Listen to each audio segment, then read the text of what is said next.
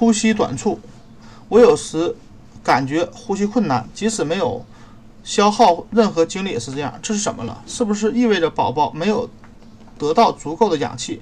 这段日子你感到缺氧一点也不奇怪。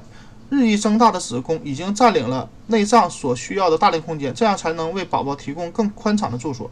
这些内脏会感觉受压迫，肺也是其中之一。子宫的压迫使肺在呼吸时不能充分张开。另外，黄体酮的分泌也已经导致你呼吸困难长达几个月。这两个因素叠加在一起，进一步解释了为什么这些天上几层楼梯就气喘的像跑马拉松。幸运的是，虽然呼吸困难让你非常不适，却对宝宝没有什么影响。他已经通过胎盘得到了足够的氧气储备。要缓解气喘现象，通常要等到孕孕程尾声，那时宝宝会下降到骨盆里，为出生做准备。第一次怀孕的女性可能在分娩前两到三周。分娩过的女性可能临产才会出现，在这之前要记住不要紧张，放慢速度以减轻肺的工作量。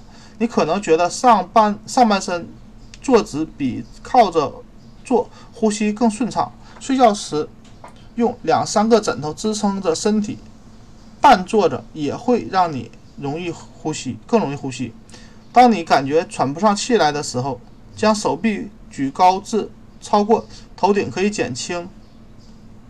胸腔压力帮助你呼吸到更多空气，还可以尝试一些呼吸练习，慢慢深呼吸一口，确保胸腔而不是你的腹部增大。可以把手放到胸腔两侧，确保在深呼吸一口气的时候，感觉肋骨在往外推堆积推挤你的双手，然后缓慢的深呼一口气，感觉到胸腔在收缩。无论什么时候感到气喘。